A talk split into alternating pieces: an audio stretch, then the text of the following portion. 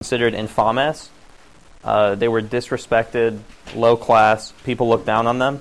If you were classified as infames, you could not run for office, vote, leave a will, or testify in court. And infames, in addition to gladiators, included pimps, actors, and whores, in general, people who traded the services of their body for the pleasure of others and a little bit of money. Uh, volunteer gladiators, although not slaves, they could still make their own life decisions. They weren't like necessarily slaves as gladiators, but they were still disrespected, abused, and when they were working and training, they were at the mercy of the lanista, and they were basically treated like slaves because they were infames. Now, over time, uh, it seems like the empire did not want to have free citizens deciding how to pu- how to punish their own slaves outside the rule of law. They wanted to control that, and so Whereas in the past, uh, slave owners were allowed to just say, you know what, my slave's misbehaving, I'm going to send him to the arena and get him killed fighting gladiators. Uh, the emperor didn't want to allow that type of power outside of his authority, and so he began legislating uh, and saying, unless you can prove in a court of law that he deserves to be sent to the arena, then you can't do it. And owners who still tried to do it anyways were severely punished and Hadrian and Antoninus Pius were two of the most important reformers in this respect, who tried to bring that into the rule of the emperor's law. There's a record of a Senatus Consultum in 177 CE that suggests there were terms for volunteer gladiators, which means that you could enlist as a gladiator for a set amount of time. It wasn't for life, you weren't condemning yourself to near slavery. There's also explicit use in sources that we have that mention uh, free gladiators.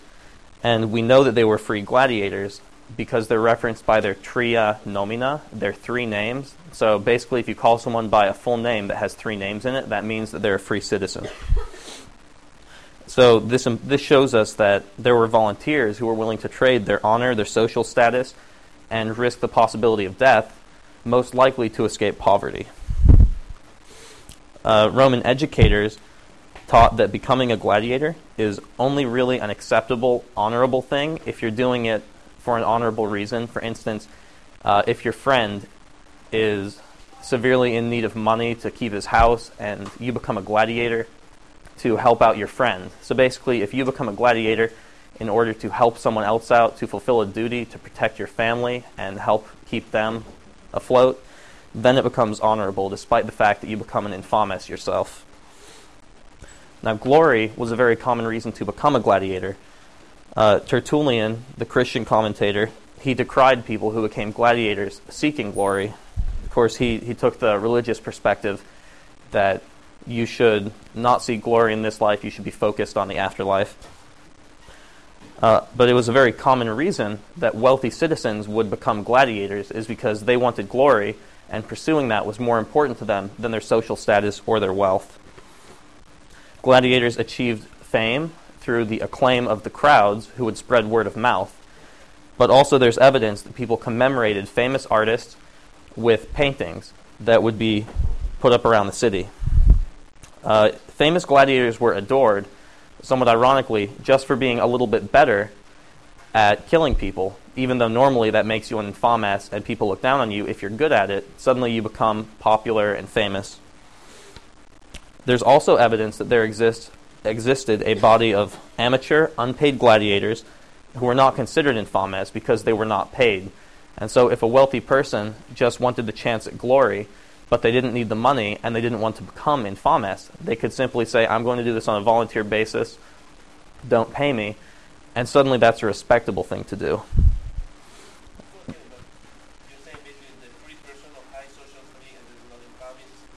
Yes. Yeah. Mm-hmm.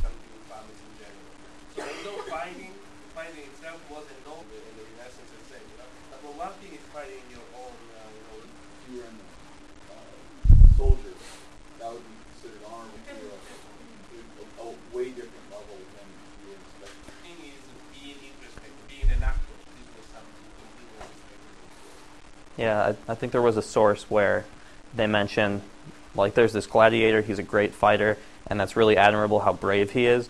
It's a shame he's not in the army. Yeah, yeah. Uh, and so, going off of that, there's also evidence that in the provinces outside of Rome, uh, it was considered more like more honorable uh, to be a gladiator. They weren't necessarily looked down upon as much. And so, for instance, there was an Ankaran gladiator, and on his tombstone it listed the cities that had granted honors and uh, honorable citizenship to him because they were so like proud of him. They wanted to reward him. And so there seems to be less of a stigma in the outer reaches of the empire as opposed to in Rome proper. Now, living in the Ludi uh, is another topic. There's evidence from the commentator Quintilian that the way they were trained is actually similar to modern fencing, although the fighting style was very different. They numbered the different types of strikes they could use, and you were supposed to use each different number of strike in a specific situation. Uh, so that's very similar to modern fencing in that respect. Gladiators followed very strict diets and training regimens. They were constantly being worked, uh, very, very extreme training regimens, uh, to the point that modern, that contemporary phys- physicians believed it was too extreme, that it led to chronic, debilitating, long-term deformations and injuries. Uh, the training combined with fighting and getting injured, uh, it's very similar to being in the NFL, actually. The training is so difficult and rigorous, and they get so beaten up out on the field that a lot of NFL players, by the time they retire, they're practically crippled. They can barely even walk after a few years. So I thought it was kind of interesting. The gladiators are also trained in the Ludi to fight very elegantly and efficiently. Because, on the one hand, they want to be elegant and they want to look nice out there and put on a good show. On the other hand, if they fight efficiently and they conserve energy, they can fight longer and the show will be more entertaining. Uh, another important element of their training is to die honorably. And it was very important that when a gladiator is defeated and he is ordered that he should be killed, he has to just stick his chest out and wear the stoic expression and act like he doesn't even care that he's about to die. And that was expected of them. And for the most part, that's how they behaved. Now, it was in the Lanistas' best interest to keep the gladiators healthy and well fed, and so they were actually somewhat pampered when they were not training. They were fed uh, nutritious foods, they were given massages, they had relatively comfortable places to live. Uh, because, you know, they want to look nice, they want to be strong and healthy. And it's ironic that because the gladiators are infames and they're looked down upon, the Ludi still had its reputation for being a squalid, horrible place to live, even though it was relatively luxurious. Now, gladiators were considered to have a lot of sex appeal back in ancient Rome. This is a common theme in artwork that depicts gladiators, that women were always chasing after them. And it's also common in philosophers who critiqued Roman society, the theme that Roman women were going after these low-brow, infames gladiatorial men. And there were also several uh, famous scandals where patrician women would go into Ludi and sleep with gladiators. It was very looked down upon, but it seems like it was definitely going on. Now, the fact that gladiators were looked down upon, that they were oppressed, abused, uh, this caused sub- several philosophers to use gladiators as an example of when it's okay to commit suicide. Suicide was kind of an important topic in Roman philosophy. And so, for example, Seneca uses gladiators as an example of people who might have justification to kill themselves. They're looked down upon by society, they're oppressed. Uh, often they don't have much of a chance of saving themselves. Yes, it's possible if you're extremely successful to make enough money to buy your freedom. But in general, Romans might see a, a gladiator kill himself and think, ah, it's understandable. Now, the gladiatorial familiae the troop of gladiators who live and train together has been discussed, but there are a few new points. Now, you know that they usually staff an event with just one familiae, and so that means that they're killing their friends who they trained with. But an additional fact that this chapter brings up is that they were so close that often the people who survived the event would be so sorry that their friends had died, they would pool money together and buy an epitaph or a tombstone to commemorate the people who died at the event. So the Familia was a very close knit group. Now, outside of Rome, in the provinces usually, uh, each familiae was often tied to a specific local priest or imperial cult. And so, whenever the emperor sent out an order to celebrate a festival on his command in a given city, it would usually be the same group of gladiators from year to year, from event to event, who were uh, going through the motions of the festival. And we also see this very close connection reflected in that Roman priests would start associating themselves with symbols of gladiators. And they would often call themselves the patron priest of, say, gladiators, slaves, and criminals.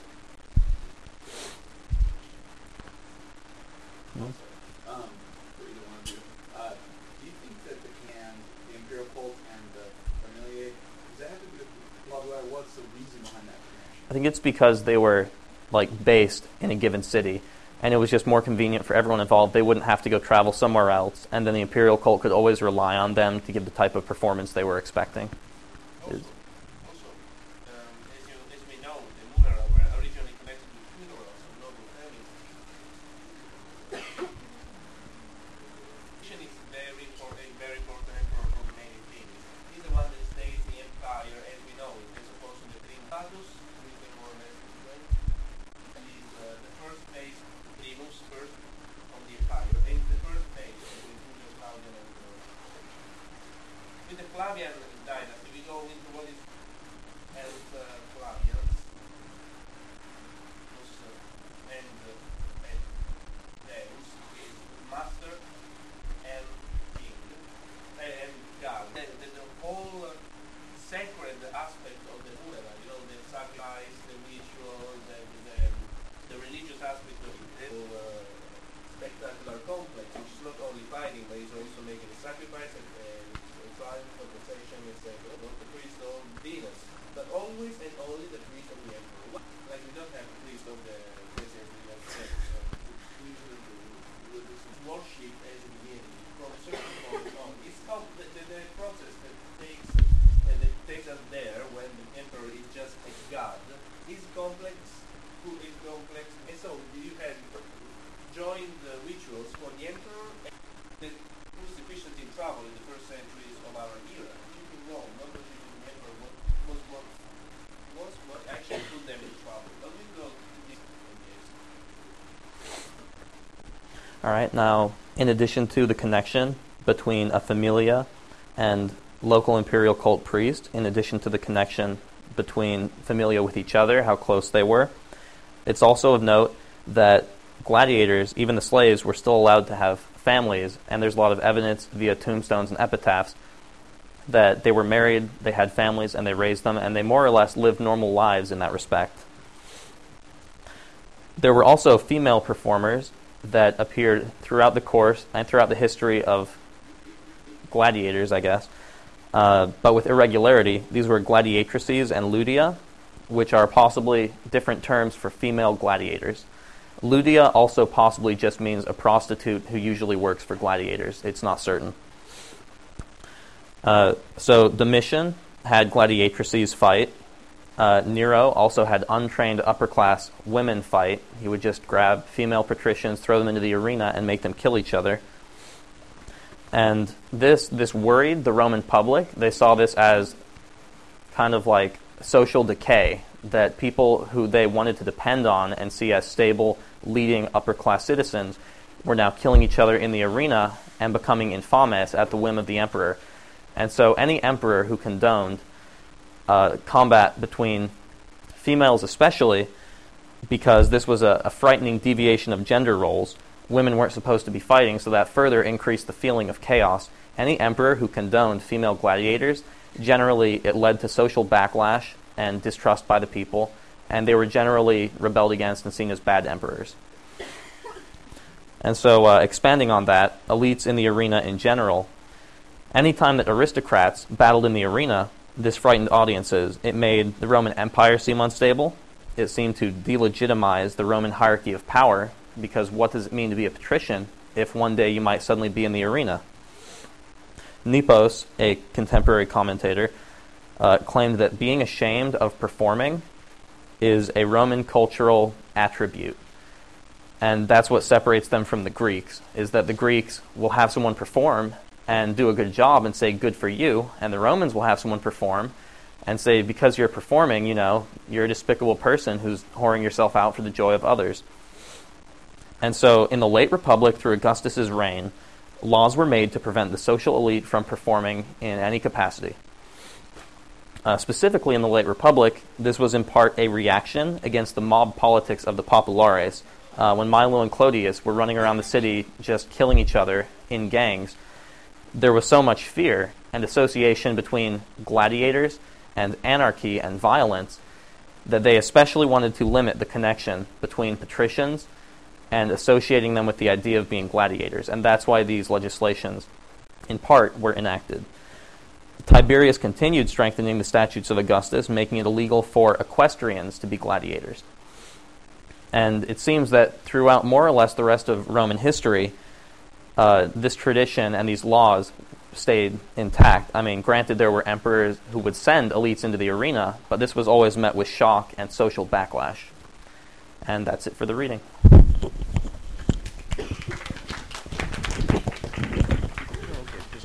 Thank you. Well, I'm particularly thankful to, to Kevin because, uh, and so I will spend a couple of words about oral reports in general. Well, I am no good example in general, so you can take me as a negative example. But there is a discourse I would like to make about being concise, going to the point, etc. Kevin has made a, has done a particular work that I appreciate very much. It is the one that you can see over here. When you prepare yourself to give an oral report, um, although you be, can be very knowledgeable about the material, uh, one thing is knowing the things passively, one other thing is uh, reporting them actively. You have to create a discourse. You have to go from the knowledge, from the things, to the discourse that you're creating. One thing that I suggest when you ever prepare yourself to make an oral report is something that Kevin did, that we did together. I mean, he sent me an outlook, an, out, um, an outlook, which is outline, which is the one that you're seeing here, with the lots of things that he didn't say. No? Then I replied to him by, via email and telling him that some things have been were repeated from the preceding readings, so I, su- I suggested him not to cover them. So we shrinked it to a reasonable length of time. And also, one other thing that uh, I suggest is that you don't only list the things that you, in a way, that you want to say, but you group them into areas and topics. For instance, today I have uh, one topic that I want to go around, which is the the triumph, the pompa, the procession at the be- beginning of the Munera. No? From this, I will go to the issue of the slaves of war. I mean, because the pompa is a representation of Roman conquests as well, and the conquests go to the issue of the slaves of war. And then I will go to the fact that uh, mm, that um, the, the Munera in Rome are non-problematic narratives. I mean, they don't pose ethic questions to the people. They just restate how powerful and victorious Rome is. The three issues I would like to touch today are not a succession of points, but are a cluster of concepts that are related to each other. In other words, what I'm saying is that writing down an outlook, if I can make this example, if you have to say A, B, C, and D, and you don't have the time to cover it all, and maybe it's not useful to go over all the details, instead of saying A, B, C, and not having the time to say D, which doesn't make sense, a, B, C, D, E. I suggest that you um, elaborate the material, so to say, for example, vocal and consonants, and then vocal include A and E, and consonants include B, C, and D. Right? In this way, when you re-elaborate the material in an active way by writing down an outline, you can you can work on, on the material. If you don't have the time to go over everything, you can say, okay, I will just say that there are vocals and there are consonants. Or I will say I will speak about the vocals, and I will say that we, I don't have time to go over the consonants. It's always better than chopping down a part of what you have to say because you don't have time. Another tip and suggestion that I can give you is to make oral rehearsal. That is trying to speak aloud what you're saying, which is very important to control the timing. Um, and so I think that from the, um, whoever will make the reporting the other days, I will request him to do the same thing, to write down an outline, to email it to me, and I will give him feedback, and we'll work out it together. Because as you saw today, I interrupted Kevin a couple of times, so we spent more time than he was supposed to do because I took time. But he alone would have spent no more than 15 minutes, which is very reasonable, and he covered the material that he should should have covered, didn't he? So we'll do this in the future. Well, another couple of points that I wanted to cover again is uh, the quiz one. I will give you the quiz one back uh, at the end of the lesson because I don't really remember all the names. So if you come and tell me your name, we'll, we'll make it. Paper one. Okay, we have a paper which is due for February the 5th. Uh, the topics that I prepared, uh, I will put them on the Moodle website that we have here um, in their definitive form, just to tell you what topics I, I prepared.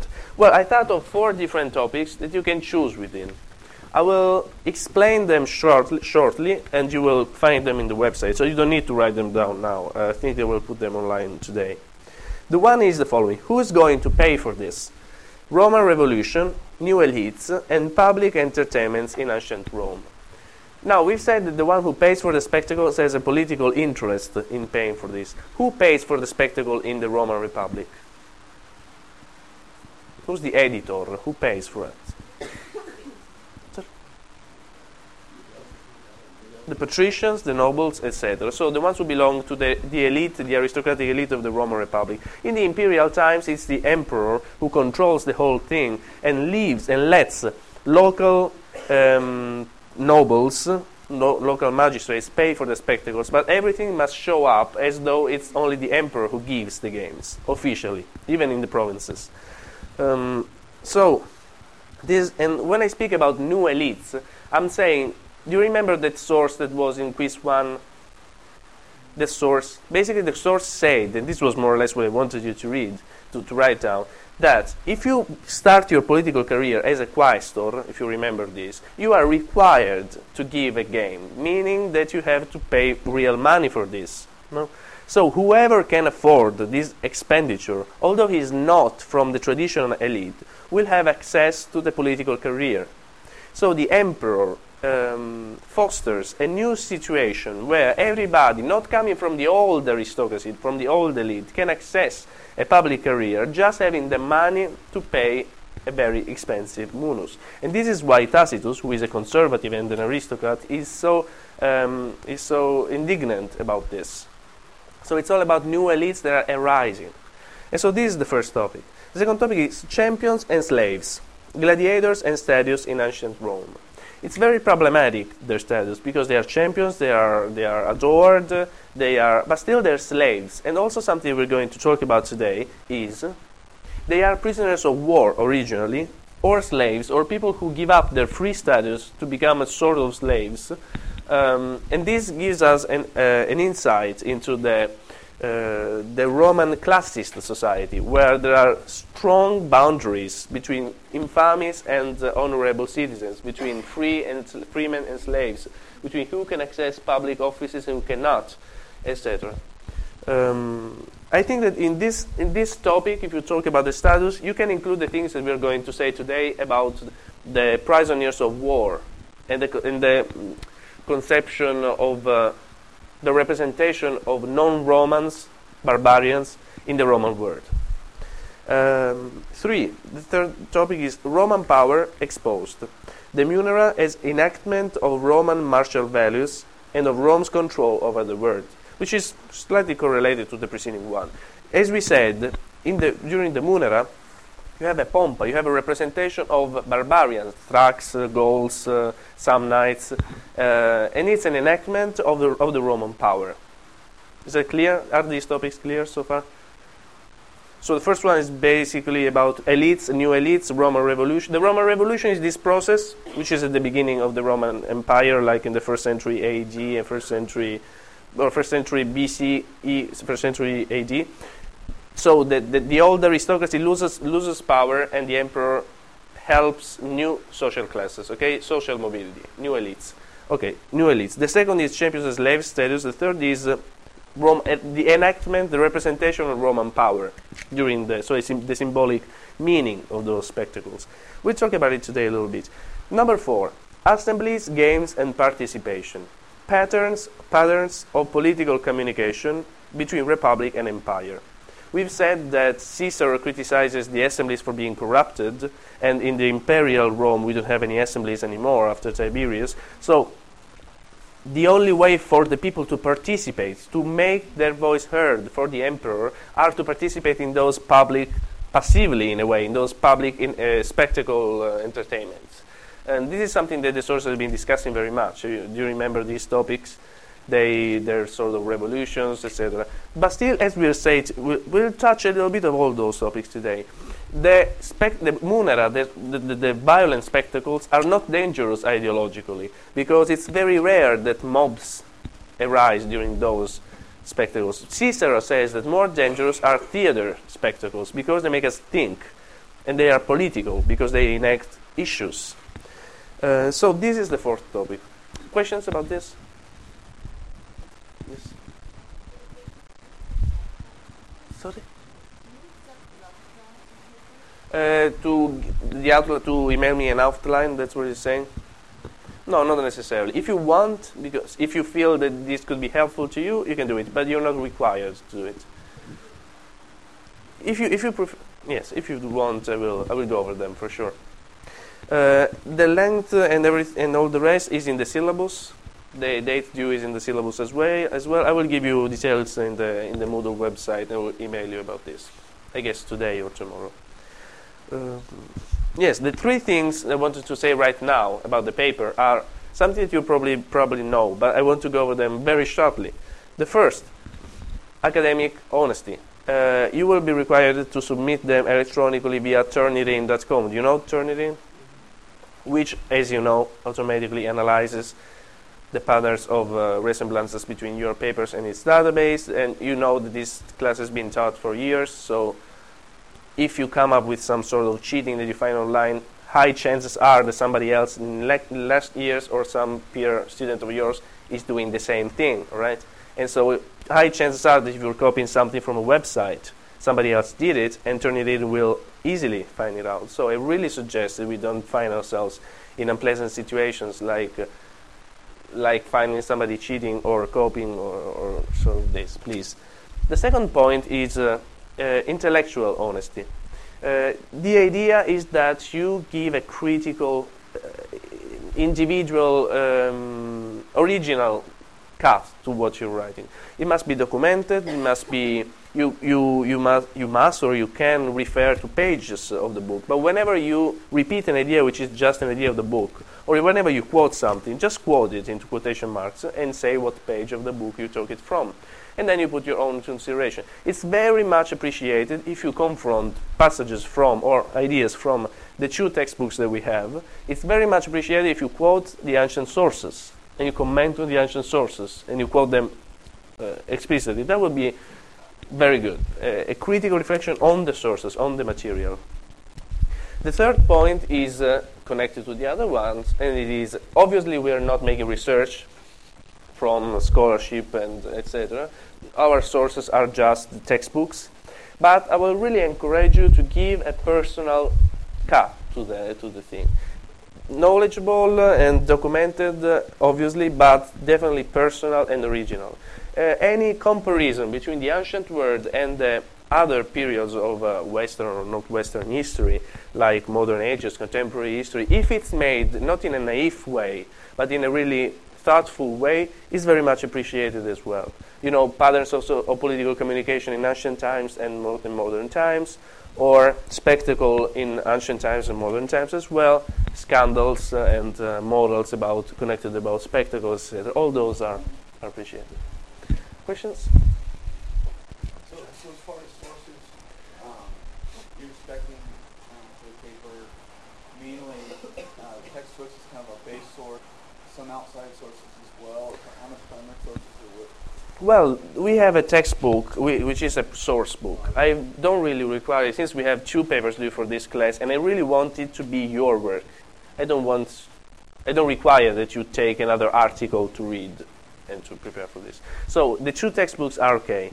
Uh, the text, the source, the ancient sources in in Futrell are okay. If you find anything else somewhere, it's better. It's much better, obviously. I don't prevent anybody from working more if you prefer. But I'm satisfied if you quote the sources that you use. If you are honest intellectually, so you say, this is an idea that I got from Futrell page 35, and this is my own reflection. You know what I'm saying? So basically, I think this is fair enough. Not, it's not necessary to quote out sources, o- outside sources. You're really looking for a critical thinking. Yes, exactly. What we've already gone over. Exactly. Connecting together different sources, connecting together different uh, thoughts, and creating a personal discourse. This is what I'm actually looking for. I'm also very, very keen of seeing a, um, a, a serious uh, approach to the sources, like quoting everything that you say, quoting it in a formally tidy way, like you know, saying exactly what ancient passages you're, you're using. I don't know. Okay, we'll we'll see. We'll talk about it later again. Any other questions? Okay. Now, very shortly about the familia. The familia, wow, this thing is uh, hypnotizing us. The, the familia gladiatoria is not a family. I mean, they had real families. Do you know why the familia gladiatoria is called family? Familia? Because the, the family in ancient Rome is different from the family as we conceive it, as we think of it today. The idea of family has not remained the same throughout the centuries. Our idea of family, which is basically the nuclear family made of father, mother, and children, is different from the one in the 1800s and the 1700s, which was the large family made up of the grandfather, the cousins, and the whole clan, all right? And back in times, the Roman familia was the group of people living together, including the slaves. This was the familia. There is no word in ancient Rome for, as far as I know, at least, uh, for the family, the nuclear family, father, mother, and son, because they used to live together with the, the other relatives in the same block, basically. And if you were, belong to a Roman noble family, you would also have uh, political, important political ties with your relatives in terms of politics, because the politics was created on the base of uh, familiar relationships. Also, the slaves who live with you are part of the familia. So, the familia gladiatoria, being made up of slaves, this is the real reason why it's called familia, because it's a group of slaves living together under the control of a, of a master. And this is the reason why. There is a name for, for the child, for the child.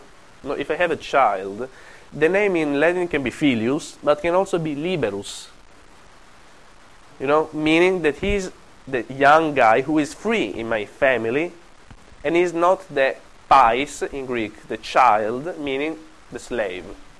So, very shortly, this is ju- was just to give you a little snapshot of uh, not only how important institutions like families change in time and definitely have not been given as such as, as we know them today once for all, but also how actually a knowledge of the language, as far as we can obviously, gives you a, a deeper insight into historical and cultural facts, and you can't skip the language. But the discourse I wanted to do today, very shortly, as, as concisely as I can, is about the, is starting from the pompa. Last time we considered the pompa, which is what the, the initial procession, and we made a parallel between the pompa and the triumph. Why? What's the what are the comparison points, the similarity points between the original pompa and the triumph? You know what the triumph is. The triumph is when you win a war, the general makes a procession with the, the signs of the victory, basically. Weapon. Yes, and also that the, in the front line you have the lictores, so the, the signs of the im, of the imperium, of the legitimate political power, and uh, you also have the weapons, but you have the triumphator, the person who is triumphing, Uh, the, the, the victorious general who is going through the procession. In the case of the pompa, who is the triumphator, the person who is embodying the power of Rome and is triumphant? The editor. As you remember from this from these images we saw, there is the editor in the middle of the pompa, right in the middle of it, not looking in front of him, but looking like this in front of us, like you know, like in the movies, there's somebody looking in, into the camera. This is what he's doing. He's looking into the camera, he's looking at us, and he's displaying his lavish. This adjective is so frequent in this book, in the two books, lavish. Have you noticed it? Okay. I, I didn't know it, but I find it every, every second page. In his lavish and glorious and uh, very dignified uh, clothes. Um, also, another aspect of the triumph, very important, is that the triumph is a representation of the submitted word, uh, word, part of the word. If we conquered uh, Egypt, we wanted in the in the triumph we have uh, we required in the triumph we have typically exotic Egyptian stuff that has been conquered and is, is displayed to give a visual representation of the appropriation of this part of the world. There is a very famous triumph, which is represented in the Titus Arch. We've read in the readings that Titus, uh, when he was only the son of the emperor Vespasianus, had conquered whom? The Jews, exactly. Titus. Oh, shoot. The Jews, exactly. And there is a, he built up an arch, which is the Arch of Titus, and it, and is this one. If you go to Rome, it's one of the major things that you see around the Colosseum, right? Here on the sides, not here, but I guess on the other side, uh, you have a um, sculptural representation of this triumph that he did over the over the Jews, and uh, it is pretty famous. If you can see, this is a triumph. These are the people going over the triumph. These are the ones with the trumpets. Do you remember those? Because music was an important part in every Roman ritual, including the munera, but also in war. When you go to war, you have the the uh, classica, so-called, so the trumpets, the war trumpets, to give the pace for the for the march and for, for war. So the, the trumpets are always there, tibikines in, in, in Latin. You have those labels. You see those tabella, labels telling.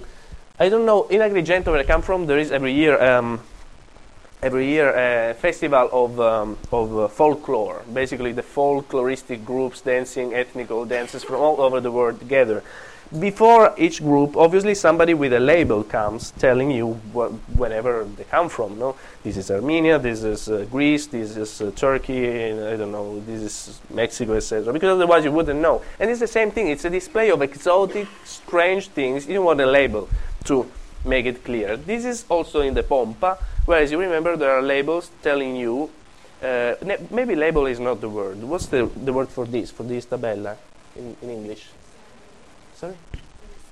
Signs, okay, signs, okay. Well, written signs that tell you this is the famous gladiator Maximus, this is the famous gladiator, I don't know, whoever. Um, al- also, this is the material coming from the temple, and it's very famous that these guys are carrying this uh, candelabro. What's candelabro in English? Candle. Mm. Candelabro. Candelabro is close enough. Thank you, for sharing. So this famous candelabro that is like the most recognizable sign of uh, the Jewish inheritance, the Jewish religion. As you as you understand, this has been robbed. This has been taken by the temple as a sort of humiliating experience. You there is a certain clear tendency in the Roman triumphs uh, to go to the to the visual symbols of that place and to display them into a triumph. Now, as I'm saying, so a pompa resembles a triumph also in this visual, symbolical displaying of the part of the world which is being, uh, which is, and this is part of the spectacle. Part of the spectacle in uh, uh, in uh, in in a munus is the exotic aspect of the fighting. You are have a representation where the different parts of the world, in terms of Thracian, Gauls, uh, as we've said, um, the different fashions of, of fighting, like the Essedari. Do you remember who the Essedari are?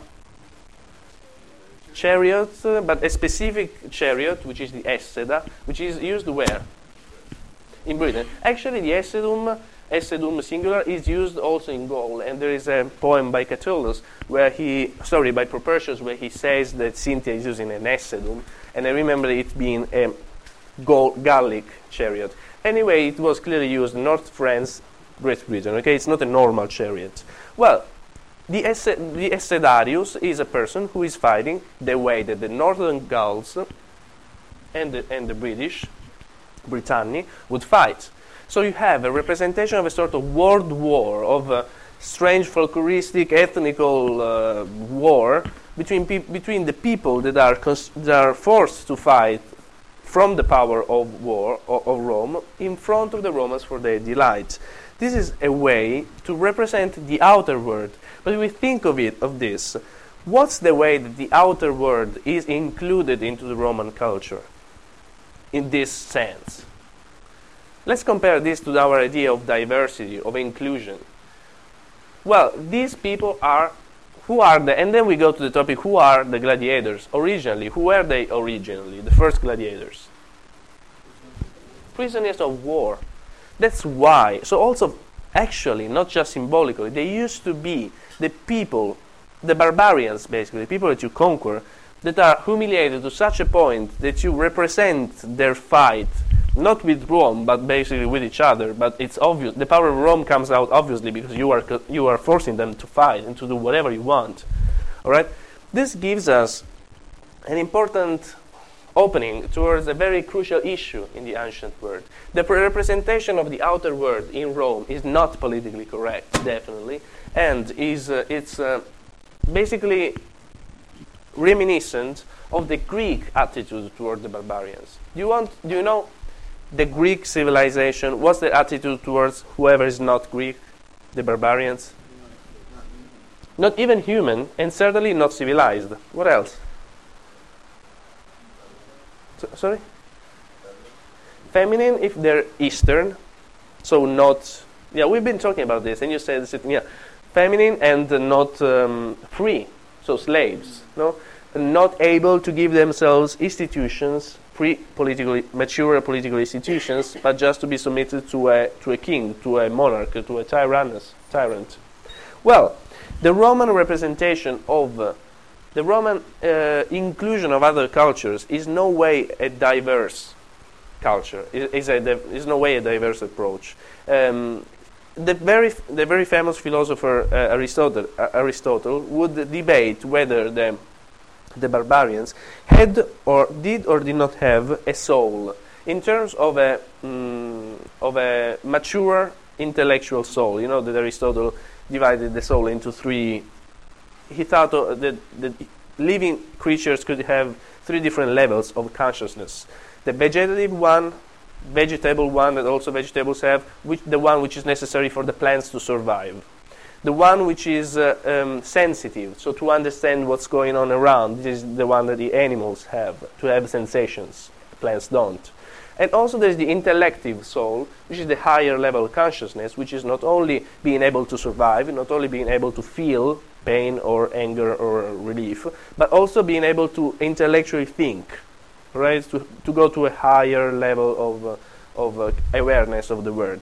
Um, Aristotle would debate whether the barbarians would have or not the third kind of soul, the intellective, uh, the intellective soul. Well, this gives us this gives us um, an idea of how, in the ancient world, even the most intellectual approach, the most uh, mature and um, learned approach to the cultural diversity, did never until the, the late Roman Empire achieved the idea of a real diversity. The Romans would Romanize whoever, the other cultures, would impose their language and their customs. And uh, the only way to be included into the Roman state was to be culturally colonized by Rome. And the, the spectacles from this point of view, when the representation of prisoners of war in the first times, and later on the, the, the representation of uh, these sort of characters, the character of the Thracian, for instance, the Thracians are barbarians par excellence, all right, is in these terms, that is slaves, infamous, etc., is to me a, an important represent, an important proof that these prejudices never gone away, actually. Um, also, do you remember Spartacus? Where did Spartacus come from? Thracia as well. So this tells us that also in historical times, most of those people were actually barbarians were actually people coming from other parts of the world. So there's this interesting confusion and blurring between the cultural representation of a Thracian, a person that is dressed like a Thracian, and real Thracians. You know what I'm saying? So it's cultural but also real. Um, another, in one of our sources, it was said that Spartacus himself was strange because he was a slave, but he was uh, intelligent, courageful. Uh, he looked like what? He looked like a Greek. Although he was Thracian, he looked like a Greek. This is what our sources say. So they would find so strange that a slave had skills. Also, it must, it must be said that you know, there is a, there is a label, a sign in the in, in that hall saying that we have like uh, they want teachers to volunteer to teach in the in the in the poor areas of American cities to level the playing ground, because a good education and good and really uh, cultural environment around you make of you a person who is able to achieve some goals. Well, in the ancient world, this uh, this idea, this uh, um, égalité, doesn't exist at all. Thracian, the barbarians actually had a cultural and uh, a cultural level that wasn't even comparable to the Greeks and the Romans. So, and slaves in particular, they really could look to a person like Aristotle as people who weren't even able to conceive any intellectual intellectual idea. This is something that has always been. I've always been struck by this thing. Actually, the di- the difference, the social and cultural differences between the social status including the slaves, were so striking that actually very learned people could think and conceive the idea that a, a, slave couldn't ever become a learned and intellectual person, although even though he studied for, for decades.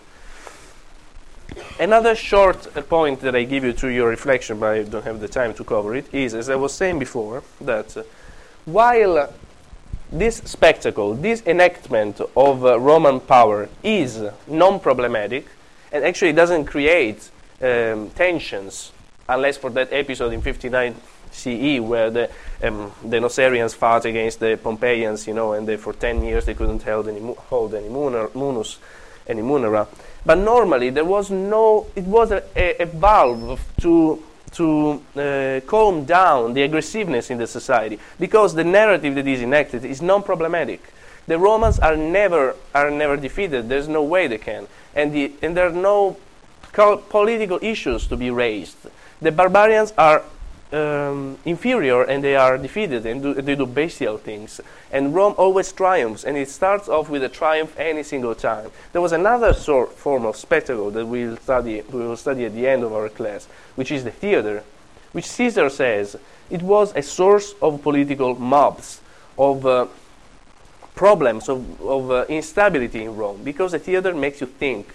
A, the- a theatrical piece creates, poses an issue, and it can be actualized by the people. I mean, a, a theatrical piece against a tyrant, many, many plays are against tyrants.